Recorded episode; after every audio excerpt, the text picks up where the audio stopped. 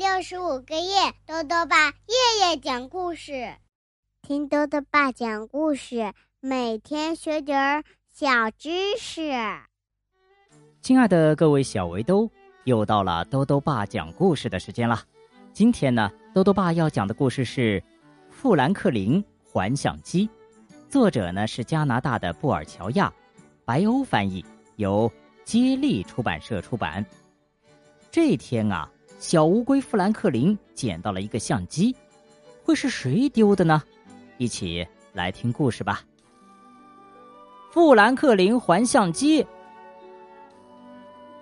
富兰克林会数双数，也会系鞋带儿，还经常会发现别人怎么也找不到的东西。他发现过一颗四片叶子的幸运三叶草，还捡到过妈妈找了很久也没有找到的钥匙。这一天啊，富兰克林发现了一个很特别的东西。富兰克林走在去往公园的小路上，看见草丛里啊有一架照相机，他从没有捡过这么漂亮的东西。富兰克林开心的拿着相机，幻想自己是一个摄影师，像奶奶去年夏天那样拍出了许多漂亮照片。富兰克林假装按下快门。说：“瘸子。”这时啊，他发现相机的主人已经拍过一张照片了。富兰克林高兴的跑到公园里，给小伙伴们看这个漂亮的相机。小驼鹿问：“哇哦，这是你的照相机吗？”富兰克林说：“不是，是我捡到的。”富兰克林举着相机看来看去，说。哎，这个相机上怎么没有名字呢？小海狸拍着手说：“啊，那它就是你的啦。”小驼鹿也跟着说：“就是，这可不是偷的，是你捡的。”可富兰克林还是觉得不是自己的东西啊，不能要，他要找到相机的主人。这个时候呢，小海狸做了个鬼脸儿，咔嚓一声。被富兰克林抓拍了下来。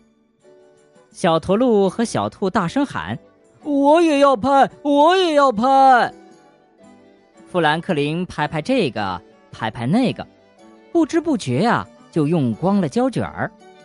他拿出胶卷儿，放进玻璃球袋子，说：“我再去买点胶卷吧。”小驼鹿问：“那你是打算把相机留下喽？”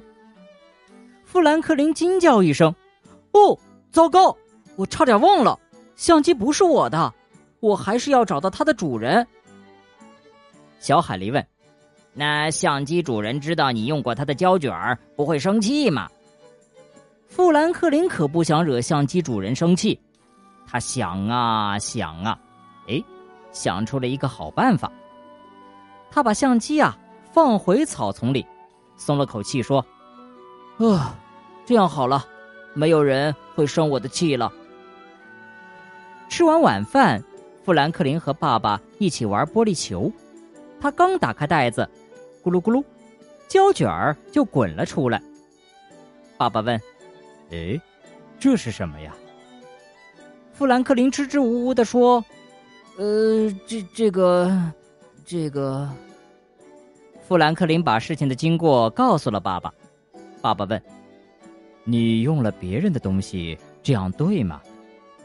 富兰克林回答说：“我我不是故意的。”爸爸说：“那现在应该怎么办呢？”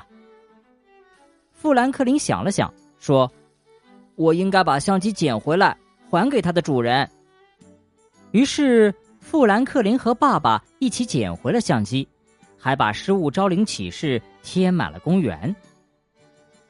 他们等啊等啊，一个星期过去了，没有人来认领相机。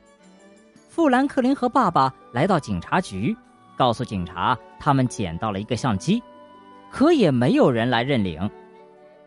富兰克林去照相馆冲洗胶卷里的照片，还用零花钱买了一个新胶卷放进相机里。第二天，照片洗好了。富兰克林拿着一张小浣熊家的全家福，高兴的大喊：“我知道相机的主人是谁了。富兰克林把相机还给了小浣熊，还为用了胶卷向他道歉。小浣熊请富兰克林吃了好吃的零食，还拍下了照片，记录下了这美好的一刻。好了，小围兜，今天的故事到这里啊就讲完了。最后呢，又到了我们的小知识环节。今天呢，豆豆爸要讲的问题是：什么是胶卷？豆豆爸告诉你啊，我们现在用的相机呢，大多都是数码相机。而过去的传统相机啊，叫做胶片相机。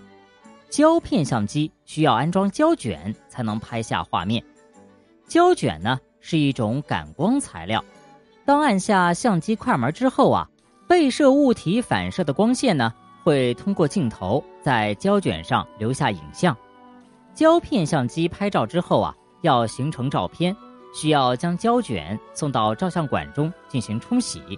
所以成本呢，既包括胶卷，也包括冲洗费和相纸费，比数码相机拍摄照片要高很多了。